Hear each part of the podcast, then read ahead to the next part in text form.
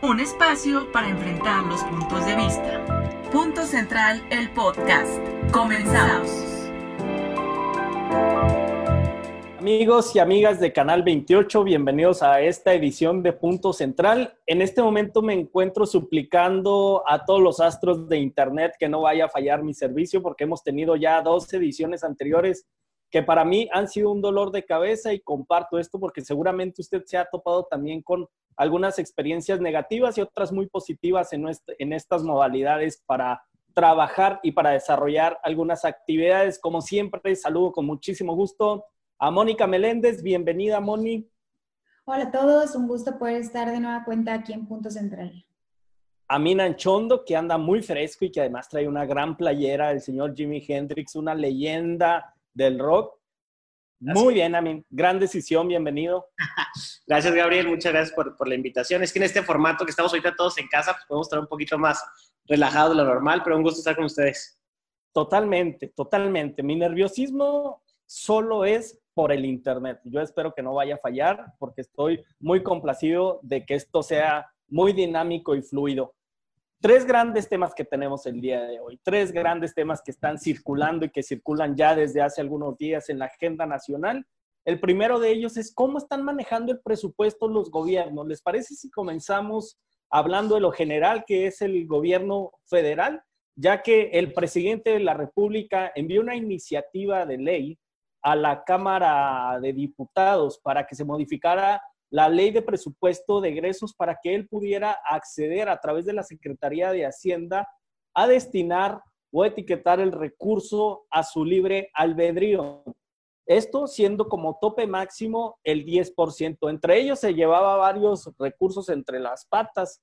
Si se lo aprobaban, si se lo aprobaban, perdón, que en próximos días se va a definir. Sin pasiones políticas, vamos a responder y con la mayor objetividad que puedan, dejando a un lado cualquier pasión. Se tiene que apoyar al presidente bajo este modelo que él está planteando, donde a través de la Secretaría de Hacienda se disponga de este recurso que ya estaba etiquetado para algo y que se ejercería de manera diferente, o hay que ponerle un freno al presidente y que no abuse de las facultades, porque, ojo, el único poder que tiene la facultad para hacerlo es el poder legislativo.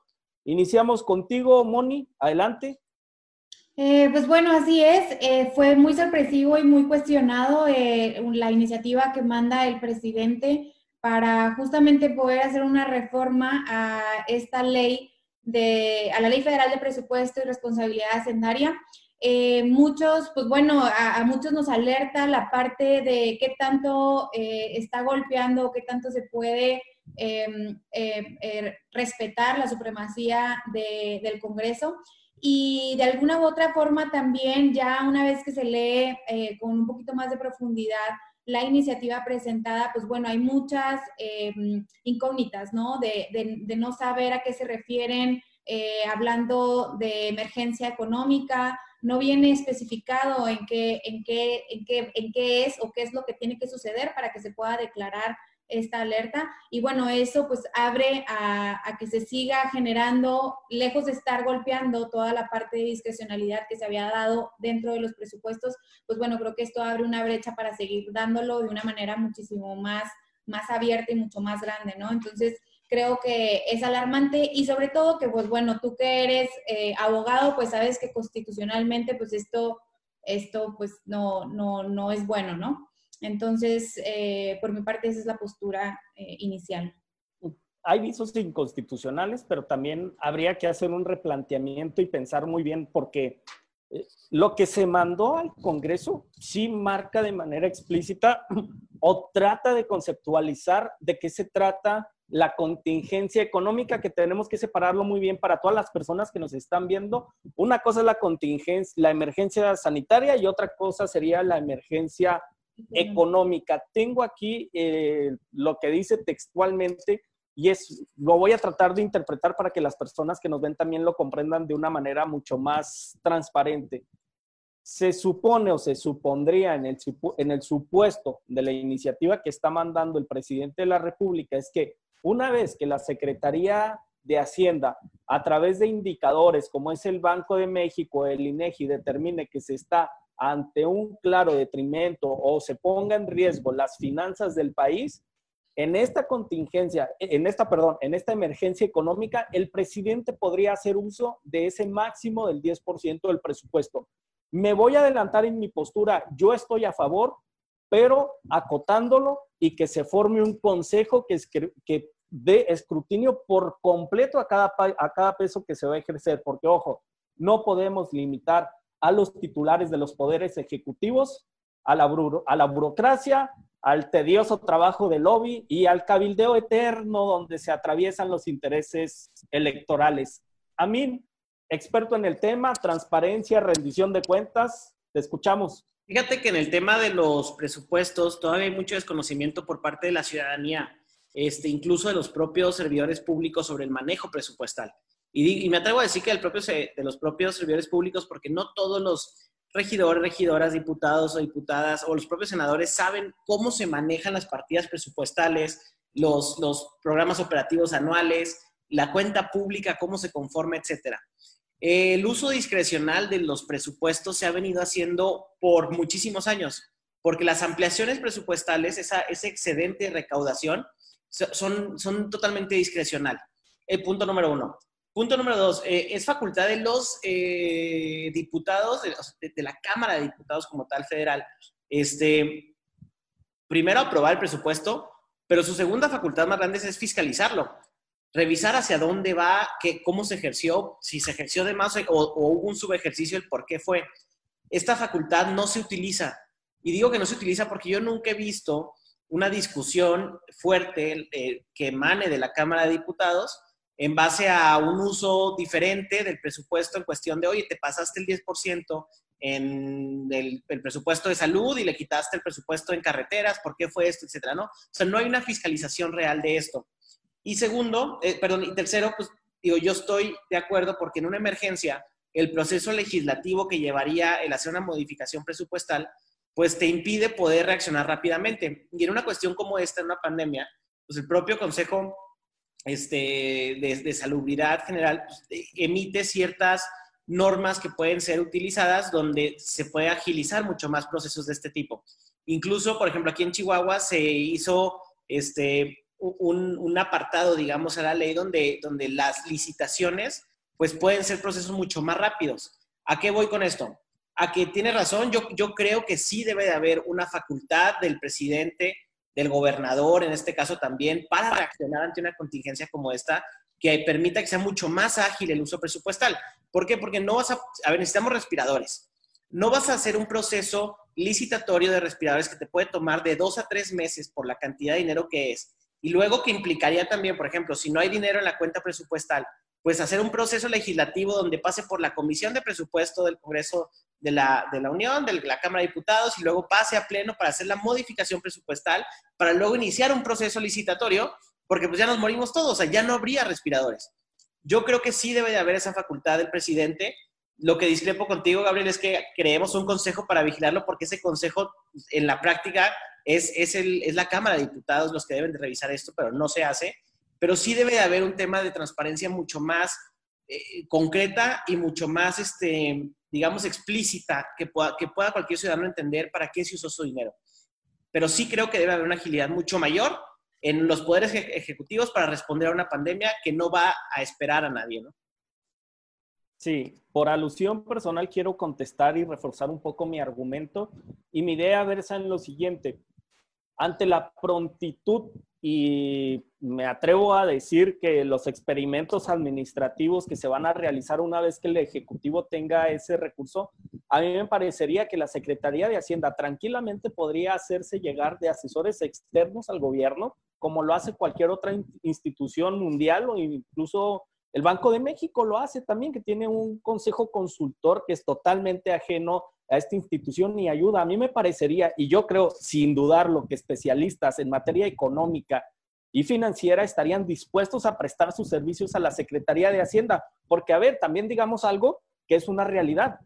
Quien nos ha quedado a deber durante esta pandemia no es el poder ejecutivo en ninguno de sus niveles, ha sido el poder legislativo, porque incluso el poder judicial ha avanzado pasos agigantados en la forma en cómo se llevan las sesiones. A mí me parece que la gran deuda que del Estado mexicano corre a cuenta del poder legislativo y por eso me atrevería a decir que necesitan una ayudadita y sobre todo que empujen a la Secretaría de Hacienda para que se abra por completo los métodos de que este recurso se utilice de buena manera. Yo sigo insistiendo a favor en completo de que el presidente de la República, el gobernador, alcaldes y alcaldesas puedan acceder a este recurso. Ahora, yo sí acotaría, el tema Andrés Manuel no, no es ahorita un tema de que al presidente de la República este, le dé la facultad para usar el, presupuesto de una forma pues, más, más este, unilateral.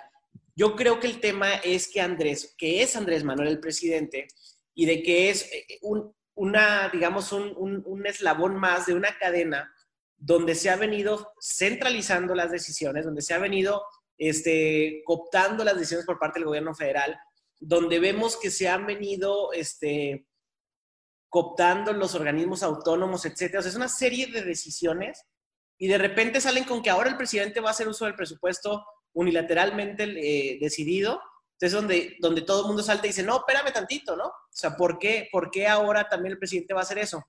Yo creo que es la respuesta a una serie de acciones, esta indignación que hay o este reclamo que hay para esta iniciativa que manda la ley de presupuesto si hubiera sido otro el caso, yo creo que nadie, nadie discutiría. Tal es el caso de Chihuahua.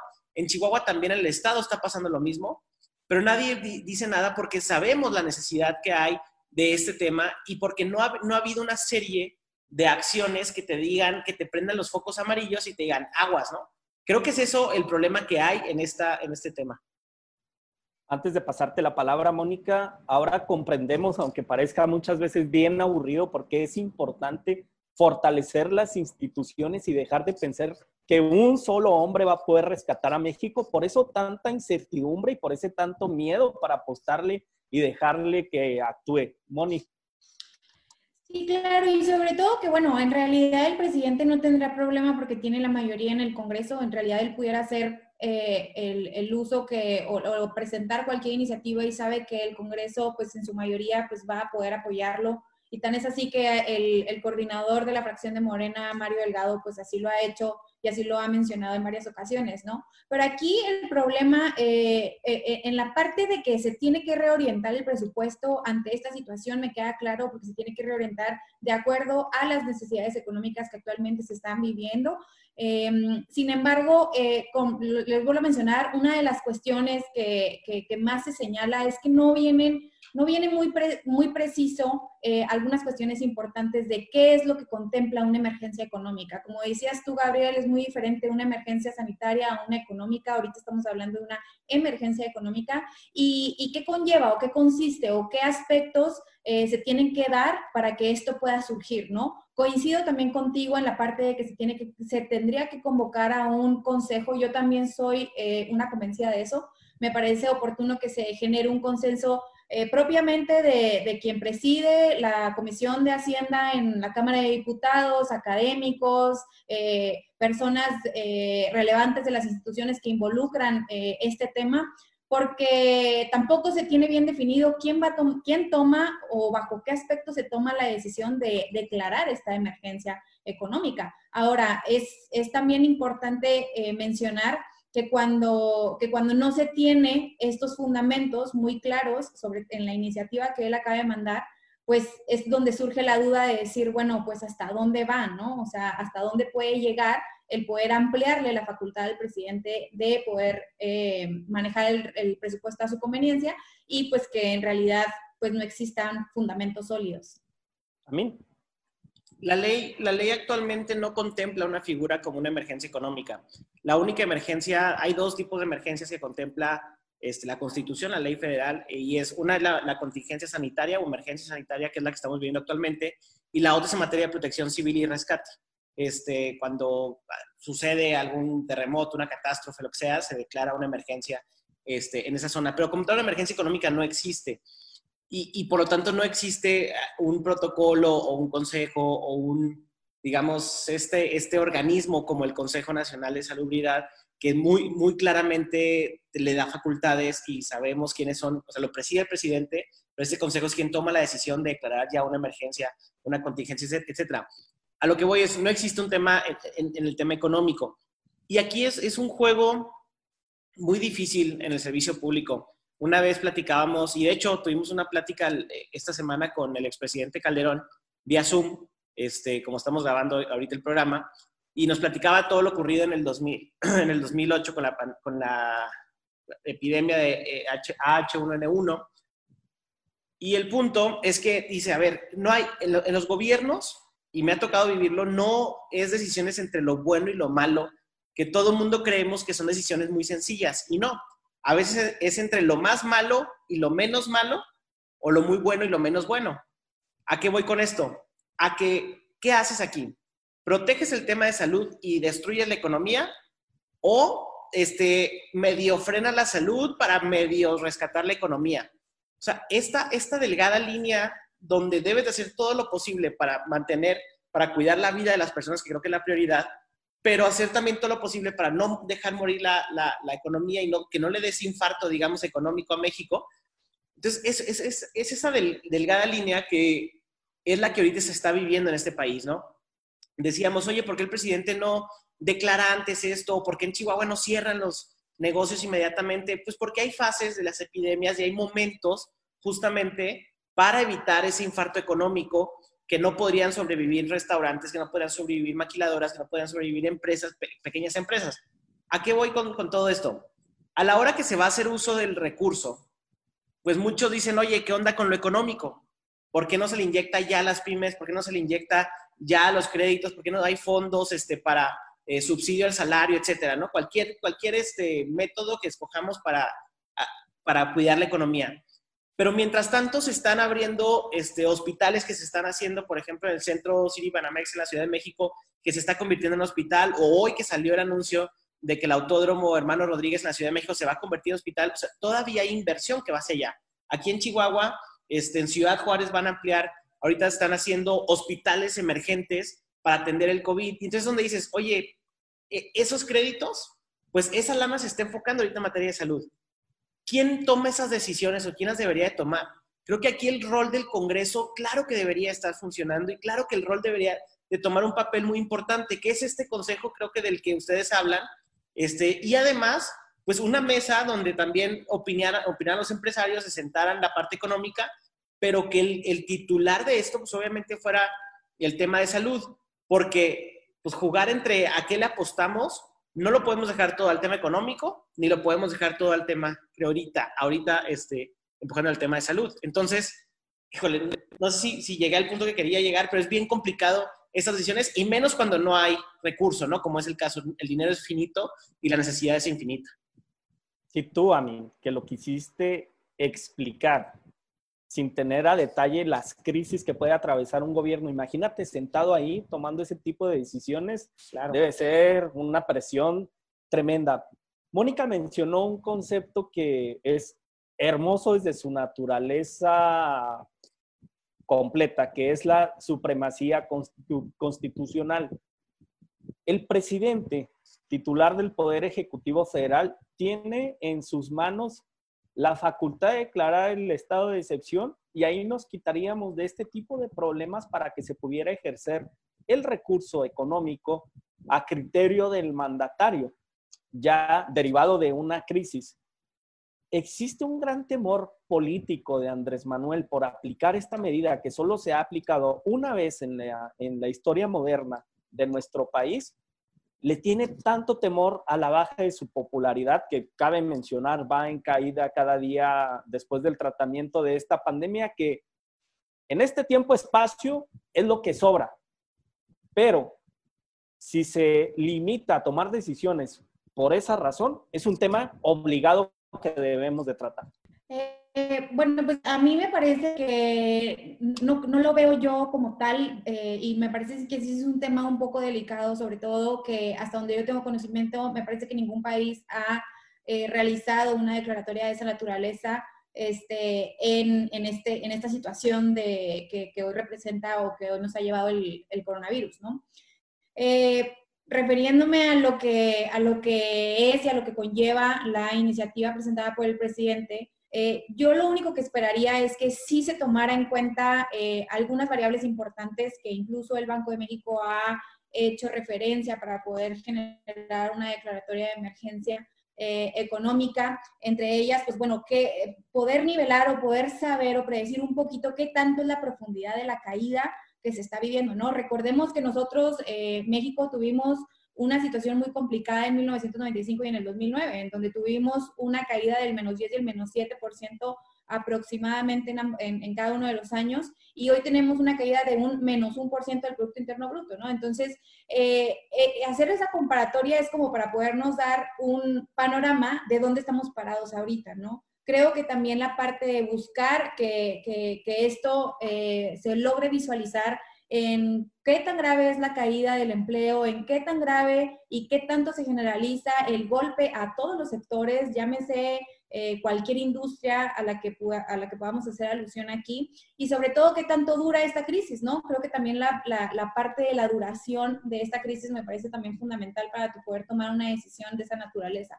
Hay quienes dicen que se tiene que tener una caída en los últimos tres o cuatro trimestres, y bueno, pues ahorita estaríamos hablando de un trimestre, ¿no? Entonces, eh, al, ver todas estas variables y hacer una comparativa, pues se podría predecir si verdaderamente vamos por el rumbo correcto o no. Sí, solo como un agregado en la cuestión técnica, se supone, al menos en este predictamen que se envió, es, sería la declaratoria de, eh, de, emergencia económica durante el presupuesto que se estuviera ejerciendo ese recurso. No se podría prolongar hacia otro ni sería retroactivo.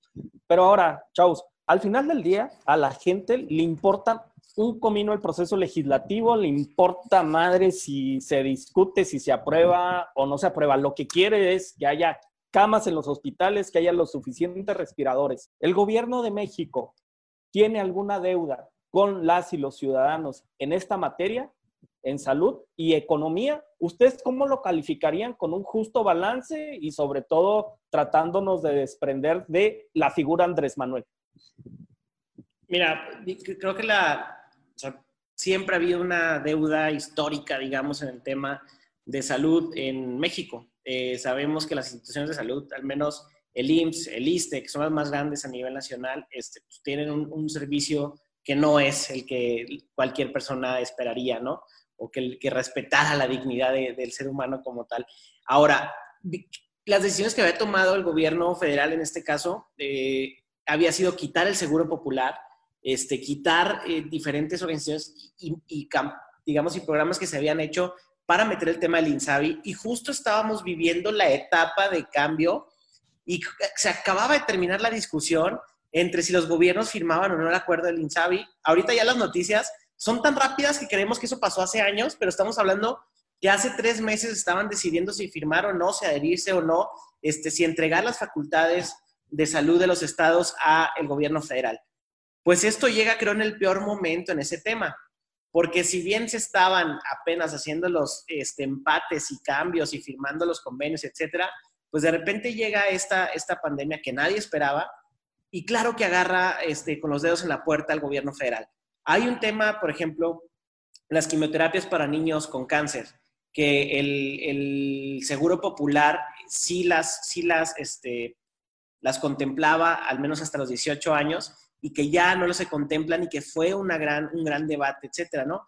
Y esto, pues obviamente, ¿por qué se hace este debate o la decisión de si se atiende o no a los, a los menores de edad con cáncer? Pues es un tema económico y es un tema presupuestal. O sea, ya había, ¿a qué voy? Ya había necesidad de, este, en materia de salud, grandes para temas y problemas severos y grandes. Tenemos en México pues, problemas enormes de diabetes, problemas enormes de hipertensión y son justo los agravantes para el tema del COVID. Entonces, sí hay una necesidad enorme y sí hay una deuda histórica para esto. Y creo yo que sí agarró en un mal momento también al gobierno federal, no nada más con el rezago que había en materia de salud, sino que además con el, el cambio al sistema como tal, el INSABI. Entonces, pues ni modo, digo, eh, nadie se lo esperaba, ¿no? Bonnie. Pues mira, yo coincido con Amin. Este, si a mí me preguntaras en realidad cómo cómo eh, más bien como quisiera, no en tema de crítica, sino en tema de propuesta. Eh, yo la verdad es que sí esperaría tener, em, pues bien, que se defina bien hacia dónde se va a, reorientar, sobre todo, como dices tú, que hoy en día a, la gente fuera de tecnicismo lo que más le interesa y lo que más le preocupa es poder tener eh, los aparatos, los elementos y las herramientas para poder dar frente hacia esta situación que nos ha llevado hoy en día. Y, sobre todo que sí, yo, creo que hoy más que nunca, eh, más que generar disputas eh, eh, con índole o con fin político, creo que sí debemos de trabajar coordinadamente. Lo hemos visto como en otros países como Francia, como Canadá, como Singapur, han sido países que tanto los congresos como el presidente han trabajado de manera coordinada para justamente poder hacer frente y poder tener las herramientas en materia de salud. Y bueno, pues también esperar que el presidente, pues de alguna u otra forma, sí tenga muy en claro cuál es el objetivo que hoy en día, ante esta situación, tenemos que dar prioridad, fuera de lo que viene el año que entra y fuera de sus 39 programas que, que, por alguna razón, pues sé que son su, su, carta bajo la manga y que esa no la suelta por nada del mundo, ¿no? Este, creo que hoy sí tenemos que estar enfocados en eso y bueno, pues ojalá que verdaderamente eh, actúe de manera rápida, actúe de manera oportuna, efectiva, adecuada y que pueda hacer frente ante esta situación a la que nos encontramos. Oigan, qué bueno que dijiste eso, Mónica, porque también habrá que preguntarnos y habrá que reflexionar. ¿Realmente el gobierno federal necesita que se reoriente ese 10% del presupuesto? ¿Realmente el gobierno federal está necesitado de lana cuando siguen activos megaproyectos que en este momento son totalmente inútiles para la nación? Así es. No regaño, es pregunta. A ver, claro que, claro que creo que necesitamos redirigir, al menos, híjole, es que es todo un tema que nos llevaría todo un programa hablar sobre el tema del petróleo y sobre el tema de la gasolina y si la refinería es buena o mala. Pero estás hablando que si no hay varo, pues se tendrían que parar. Si sí hay varo, no tendrían por qué pararse. No sé si me explico. Si la necesidad es tan fuerte para necesitar ese recurso, ese flujo, ah, si lo tienen en caja, órale, las paramos y lo enfocamos al tema de, de, respiradores, de instalaciones, etc. Pero si en realidad sí hay flujo y no necesitas parar eso y puedes parar otras cosas, yo sería la idea de no se pare, porque sea lo que sea, así sea un monumento, está viendo desarrollo económico. ¿Por qué? Pues porque hay empresas proveedoras, hay personas que están este, trabajando ahí, hay mucho, mucho derrama pues alrededor de esas zonas y aparte se están haciendo en los estados donde el presidente dijo de un inicio que se iba a apostar. Ahora, yo en lo personal, a mí, Anchondo, yo creo que la obra de la refinería es una mera, este, pues ahora sí que es una mera ocurrencia del presidente y aparte fue una ocurrencia a lo cual ya se amachó. Así se dice acá en el norte, ¿no? De ya, ya no hay quien me haga entender que no es lo correcto.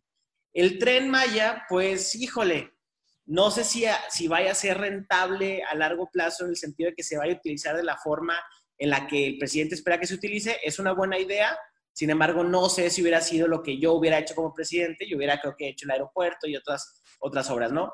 Pero independientemente de eso, son polos de desarrollo económico que están ahorita subsistiendo. Si la lana se necesita, claro que las tienen que parar, pero si no se necesita el varo, pues, pues que, sigan, que sigan haciéndose a medida de lo posible, ¿no? No sé si llega al punto, ¿no? Sí, sí, sí, yo sí te comprendo y no te estoy dándola bien porque... No sé si todos los demás, pero tú, te agradezco que tú sí me comprendas, Gabriel. Es que definitivamente no estamos para atender a caprichos personales ni dejarnos llevar por inercias negativas que lo único que quieren es paralizar ciertos sectores. Si ya se tomaron esas malas decisiones en un inicio, bueno, en este momento no estamos para gastarnos un debate por completo en la Cámara, que por cierto no está sesionando y que no sesionó al menos hasta el día 31, cuando terminó el periodo ordinario, ni lo va a hacer debo de sacar ese enojo porque cómo se paralizan los congresos. Pero bueno, no es momento de que el presidente frene ese tipo de obras. Yo también coincido con eso. Y atendiendo a ese argumento y antes de irnos a un corte comercial, desde aquí quiero hacer un llamado personal, maduro, sin afán de hacer crítica destructiva ni de generar polémica innecesaria a nuestros diputados federales por Chihuahua y a nuestros diputados locales en este momento es cuando más se les necesita. En este momento es cuando le tienen que pagar a la gente con esa confianza que les dio cuando votaron por ellos y por ellas. Es bonito, se les agradece que se entreguen despensas en las colonias. Eso definitivamente es una gran medida y le echan la mano a mucha gente, pero también los necesitamos dedicados por completo, casi 24/7, porque esta crisis así lo amerita, a estar fiscalizando, fiscalizando cada peso que el Poder Ejecutivo ejerza, ya sea el presidente de la República o el gobernador de Chihuahua. Si durante mucho tiempo al diputado y a la diputada se les ha visto como una bola de huevones que cobran un chorro de lana, este es el momento indicado para que se reivindique. Totalmente, y coincido mucho con el tema que dijiste de, cada quien su chamba. Creo que, y, este, y ahorita le iba a decir cuando estamos arrancando el programa, nuestra democracia son pesos y contrapesos, y por eso se crearon instituciones de la forma en la que están, y por eso hay niveles de gobierno y hay órdenes de gobierno, etcétera. Pero si cada, si cada servidor público hiciera la chamba que le corresponde, el engrane empezaría a funcionar. Y te, digo porque hace, hace unos días estaba, eh, ahora que estoy contestando todos los mensajes que me llegan, pues porque hay un poco de más tiempo, pero estaba platicando con un señor que me decía, es que ¿por qué no estás repartiendo despensas afuera en la calle? Primero, sí lo estamos haciendo, pero yo no soy de las personas que cree que, que se deba de mostrar el hecho de, mira, vine y te traje una despensa porque es mi obligación y mucho menos debes de lucrar con eso, ¿no? Pero creo mi chamba, más que ir a repartir, es el tema de vigilar el presupuesto, que se compren los precios que se tengan que comprar, que se maximicen los costos, etc. Igual es el de los diputados, igual es el de los congresos. Vigilar que los presupuestos se reorienten, se utilicen de la forma correcta, se ejerzan de la forma correcta y estar revisando que los programas bajen a sus respectivos distritos. Por eso es el engranaje que debemos de hacer. Y creo que lo que decías es totalmente cierto y coincido contigo. Cada quien debe de hacer la chamba que le corresponde y más en estos momentos de emergencia nacional y de necesidad humana que existe en todas las casas, porque hay casas que les dejó de llegar un ingreso hace ya más de un mes y tienen que comer. Y eso es una responsabilidad de todos y sobre todo del gobierno. ¿no? Sí, por completo.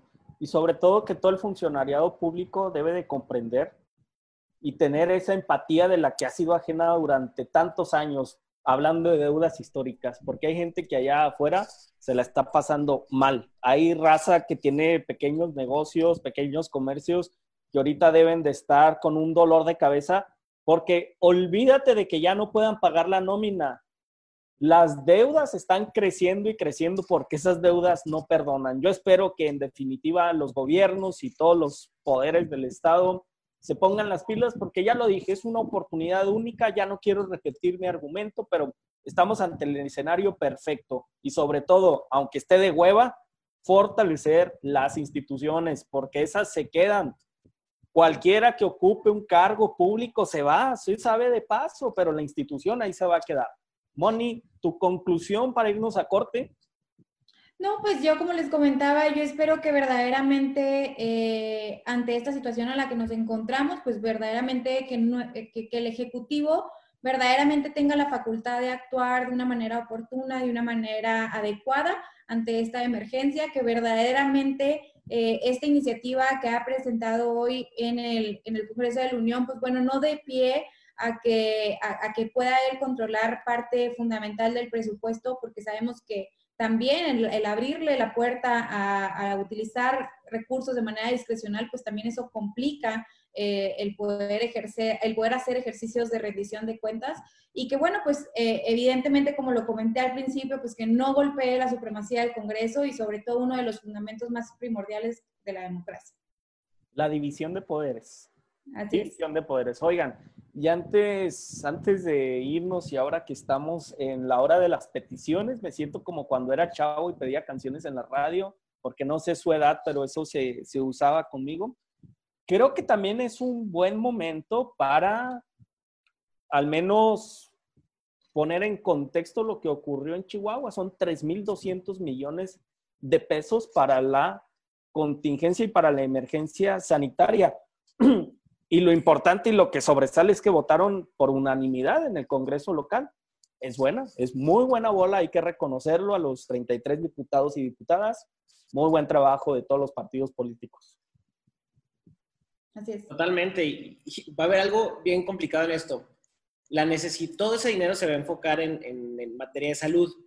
Las personas que tal vez este, nunca se infecten, que esperemos que mucha gente no se infecte, este, pues no va a haber este dinero tal vez, porque nunca se va a acercar a un hospital, porque no se va a acercar a una atención médica. Pero los que sí se acerquen, los que sí les llegue a tocar, van a valorar este recurso. Y es un recurso que tal, vez no va a ser suficiente porque no hay dinero suficiente para atender la magnitud del problema. Pero a lo que voy es, por ejemplo, la emergencia económica se va a sentir mucho más. La situación económica sí la vamos a sentir todos.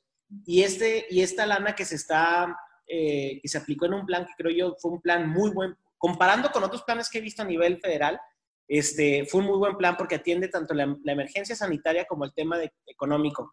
Pero sí es algo que tenemos que tener bien claro en la cabeza, ¿no?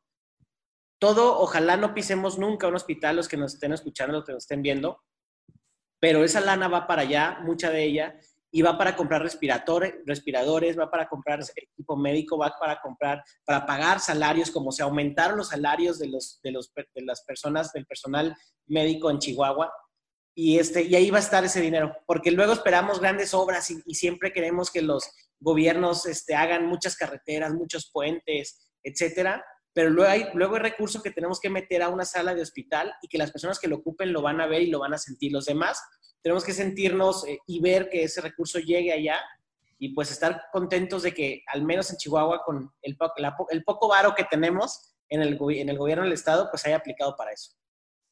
Oigan, y también es bien importante hacer un llamado a la oposición que por favor se dejen de sus técnicas tan chafas y dejen de estar confundiendo a las personas no es posible que el Partido Acción Nacional salga a decir que Andrés Manuel se va a convertir en un dictador porque va a hacer uso de todo el presupuesto.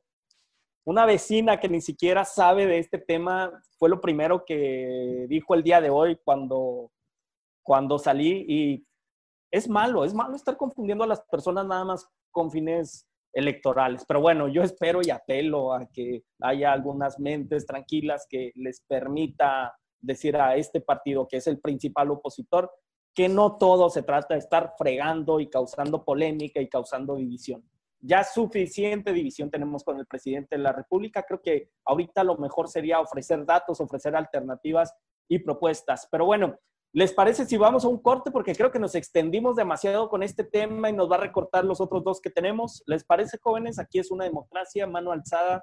¿Quiere decir sí? Aquí vivimos bajo la dictadura de Gabriel. Vamos a un corte y regresamos. Estás escuchando Punto Central. Un espacio para enfrentar los puntos de vista. Regresamos a Punto Central con un tema que particularmente a Chihuahua le debe interesar y es que cualquier decisión de nuestros vecinos de Estados Unidos va a repercutir directa o indirectamente. Nuestros vecinos, desgraciadamente, tienen un millón punto 180 mil personas confirmadas con COVID-19 y una trágica cifra que a nadie le tiene que dar gusto y si le da gusto porque estén pasando eso en Estados Unidos, debería de repensar qué está ocurriendo en su mente. 66.500 muertes por COVID hasta el cierre de esta edición del programa. El día de mañana seguramente va a incrementar y una cifra menor de 153 mil recuperados. ¿Por qué pongo este contexto? Porque el presidente Donald Trump desde semanas anteriores había amagado con la reapertura de actividades en los Estados Unidos. Ahora ya es una realidad. Durante este fin de semana, algunas actividades esenciales y no esenciales comenzaron a reanudar sus actividades de manera normal. ¿Qué implicaciones va a dejar para Chihuahua? Lo primero que pasa por mi mente es el índice. ¿Qué va a pasar con las maquiladoras cuando empiecen a presionar para que los campos instalados aquí y sus naves industriales se tengan que reaperturar en Chihuahua? Porque lo hablamos durante el corte. Si no abres, definitivamente van a tener que buscar otro lugar. Pero si abres, pues vas a exponer a un gran número de la población. Es aquí el famoso dilema de las autoridades Y a mí sí me parece que hay una irresponsabilidad por parte del presidente Donald Trump, pero bueno, empecemos con el tema. Amin, tú propusiste este tema por derecho adquirido, te cedo la palabra primero sin que te ofendas, Mon. Fíjate, eh, estamos hablando de que Estados Unidos, tenemos que tener siempre en la cabeza que Estados Unidos está en un proceso electoral, que en noviembre de este año hay votaciones sí o sí, y que pues, el presidente se quiere reelegir. Entonces, pues, el presidente necesita que el país esté bien y que la gente esté bien para poderse reelegir. Estados Unidos toma la decisión de abrir en su momento más crítico en cuanto empieza a ver que la curva se empieza a generar. Porque no es que la curva ya vaya en descenso ni nada, sino que se empieza a ver, digamos, esa desaceleración de crecimiento. Ahora, México y Chihuahua, sobre todo el norte del país, pero Chihuahua especialmente, es un estado manufacturero. Las empresas de aquí lo que hacen, por lo general, son armadoras. ¿Han escuchado la palabra que les llaman armadoras? porque pues porque envían las piezas de Estados Unidos, aquí hacen ciertos ensambles en la mayoría y se regresa la pieza para allá. Hay muchos estilos, hay muchos tipos de, cosas que hacemos aquí en México, pero por lo general hacemos eso acá. ¿Qué pasa? Que es una cadena de valor. Si Estados Unidos abre, no puede abrir del todo si México no está haciendo su chamba. Porque si allá generan las piezas, las mandan a México y México está parado, entonces, por más que ellos quisieran producir, pues necesitan del país. ¿Y qué va a pasar? Que va a haber una presión muy fuerte por parte de Estados Unidos para que México reabra. Estados Unidos reabrió por un tema totalmente, creo yo, electoral, para, no, para que la economía no se viera tan afectada y porque Trump quiere que todo parezca que todo está viento en calma, que todo está eh, sano. Yo espero que el gobierno mexicano no caiga a presiones y nos aguantemos un ratito más.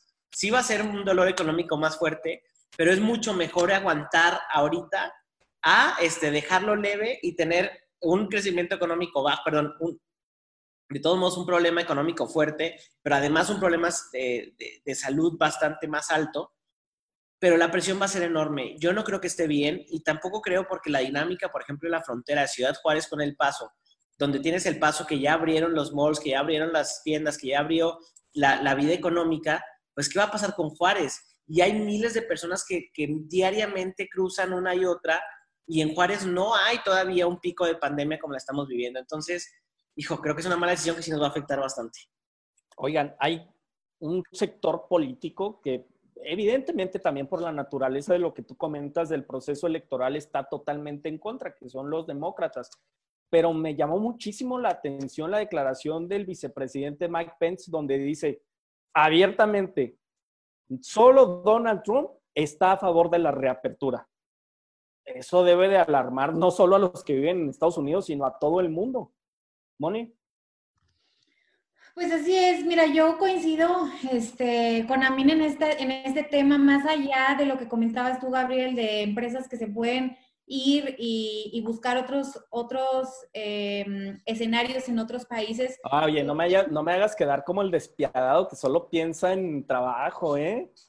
No, no, no. Ese paréntesis yo creo que lo, que lo que, eso a lo mejor sería en una segunda etapa, pero yo creo que sí lo primordial es lo que comentaba a mí, ¿no? O sea, creo que ahorita, este, mientras México sigue siendo un poco cuidadoso y un poco estricto con las medidas implementadas ante esta eh, emergencia sanitaria, pues Estados Unidos ya empieza a encender los motores de, una, de, la mayoría de las industrias que, que, a su vez pues, son las más fuertes en, en este país, ¿no? Ahora, yo sí he visto eh, lo que comentaba Min, creo que sí hay una inquietud muy fuerte sobre quienes participan dentro de las cadenas de valor de las diversas industrias, porque justamente eso, ¿no? O sea, por ejemplo, aquí la industria automotriz, pues hace una parte, eh, pero pues bueno, a fin de cuentas la, no es procesada o no es producida al 100% en este, en, este, en este país, ¿no? Incluso hay, hay este, productos que pasan la frontera hasta ocho veces para poder eh, llevar a cabo toda la cadena de producción, ¿no? Entonces, imagínense que una de esas llegue aquí y que no esté abierta, pues creo que la presión sí va a ser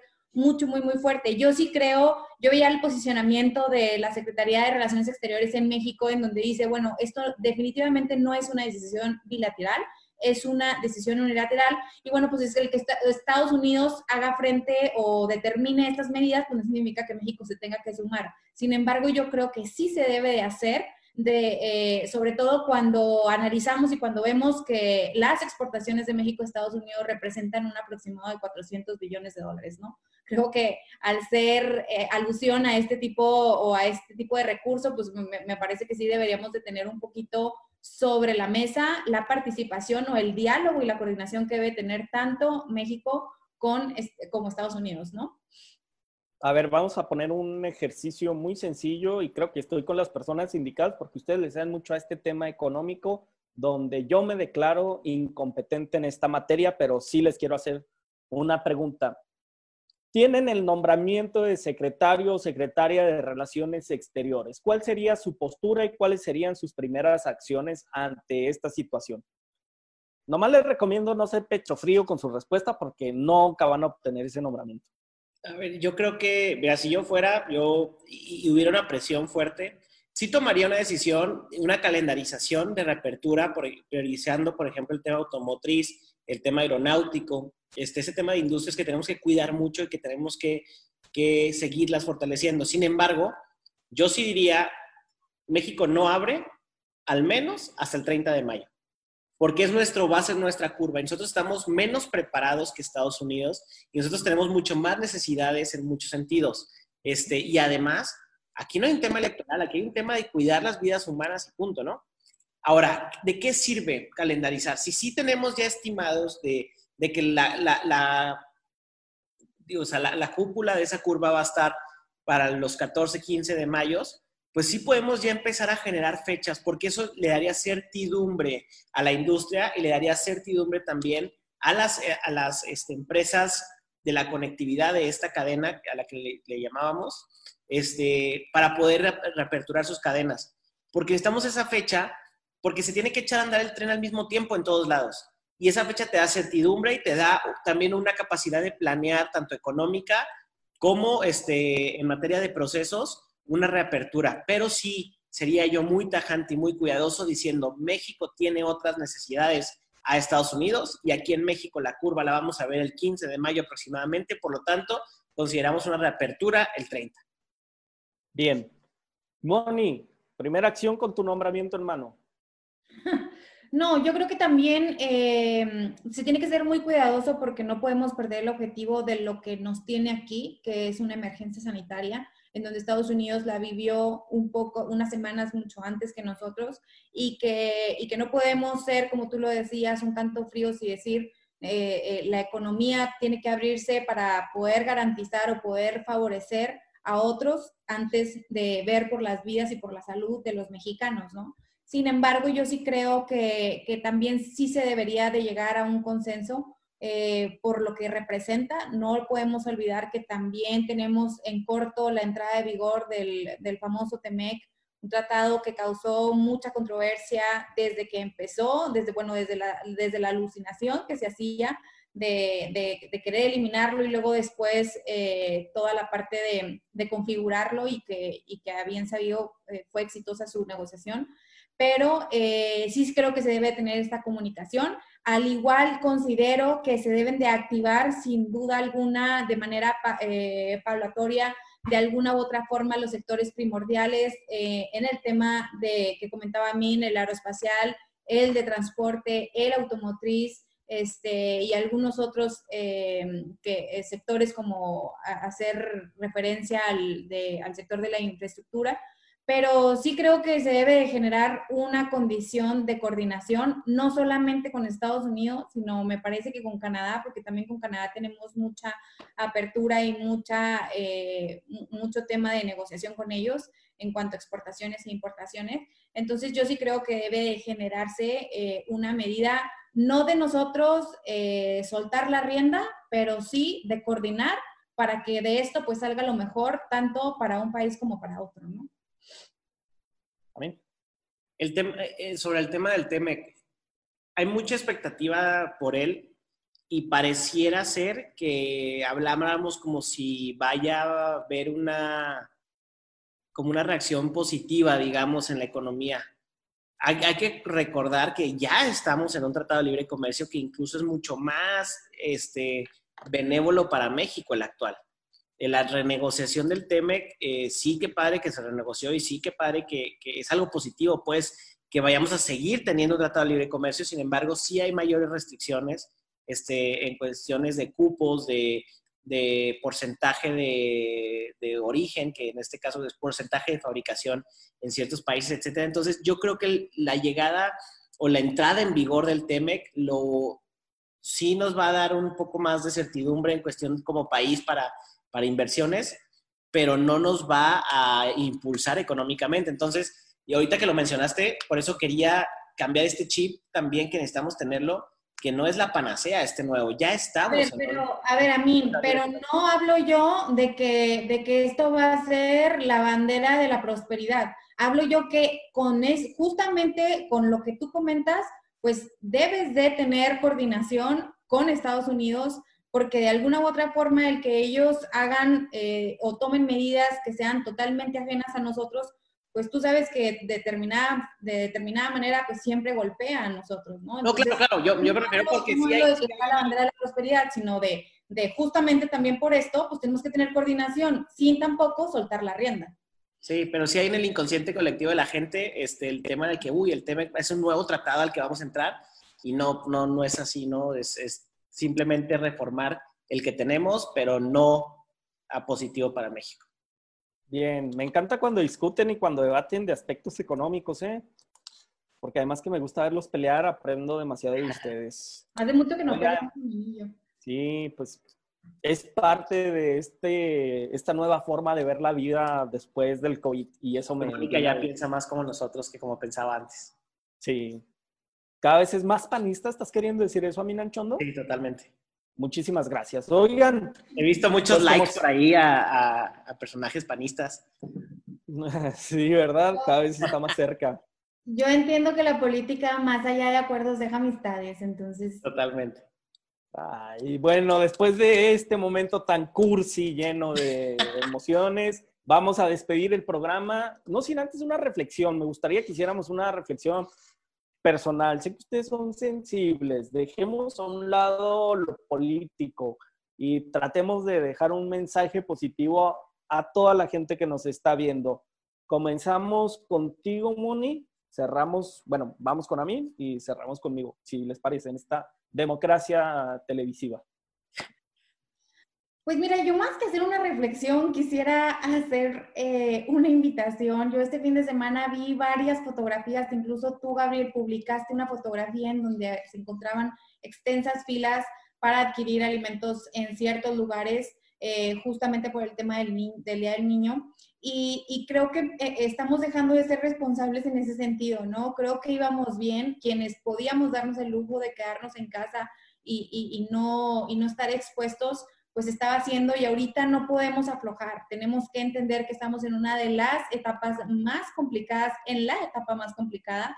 Y, en ese sentido, si nosotros empezamos a aflojar eh, todas estas medidas y empezamos a ser omisos a, las medidas y a las recomendaciones de las autoridades, eh, esto se puede salir de control y se puede salir de, de nuestras manos, ¿no? Como en muchos países se dio.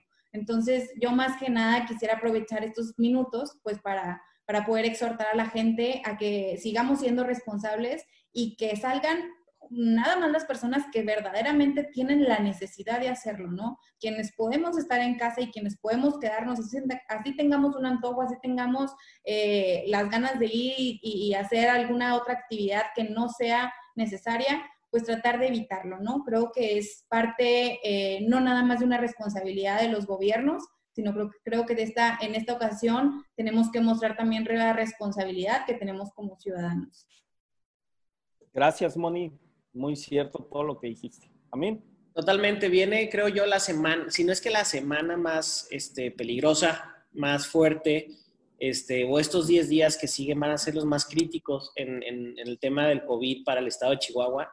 Este, se están exponenciando las, las, las cifras y día con día. Ahora, el esfuerzo que se hace se tiene que seguir haciendo, no podemos relajar ni un minuto, como decía Mónica, pero además este, vale la pena el sacrificio. Hay que verlo de esa forma.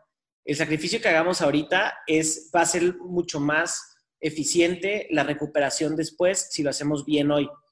Y segundo, aplanar la curva es algo que México ha hecho en muchos años y en muchas ocasiones. México es, reconocido a nivel mundial por salir de sus problemas, por las catástrofes, por los, por los este, fenómenos naturales que han sucedido y cómo el México se une y cómo sale adelante. Todo lo que viene, la crisis que viene económica a México, si nos ponemos las pilas, si le echamos ganas, los gobiernos hacen su chamba, la gente hace su chamba, la vamos a sacar adelante. Pero ahorita la única solución al problema es quedarnos en la casa y, este, y reportar cualquier cosa que, veamos que está mal, reportarla, los números, este, desde fiestas hasta personas en situación este, vulnerable de que necesiten alimento, que estén pasando por un momento crítico, que la reporten al 911, que la reporten a las líneas telefónicas que diferentes gobiernos han puesto, porque para eso eh, se, abren y hay, este, hay las, los programas y las, cosas para ayudar y mitigar estos efectos. Entonces, hagamos los que podemos la chamba de quedarnos en nuestra casa. Vienen los, los, momentos más críticos, esto es de verdad, o sea, no, ya no es una, un pronóstico, sino ya es la lógica matemática y la curva como está. Hagamos lo que nos toca y, este, y esperemos lo mejor. Siempre viene lo mejor después, la tormenta, sale el sol y, y esperemos que nos vaya bien después. Sí, coincido totalmente contigo, Amin, y a mí me gustaría hacer una reflexión para todas las personas que nos pueden llegar a ver o que surgen comentarios. Es fácil. En la vida es echarle la culpa al gobierno. Siempre va a ser lo más sencillo, quejarte de tu autoridad o quejarte de tu gobierno, del político que tengas más cercano. Y es entendible después de tantos años de maltrato. Tampoco es que sea el momento de santificar a las y los políticos. Pero especialmente en este momento tenemos que dejar la grilla, dejar el enojo, dejar las mentadas de madre, porque AMLO no tiene la culpa de que tú estés haciendo una fila junto a 40 personas para comprar una pizza.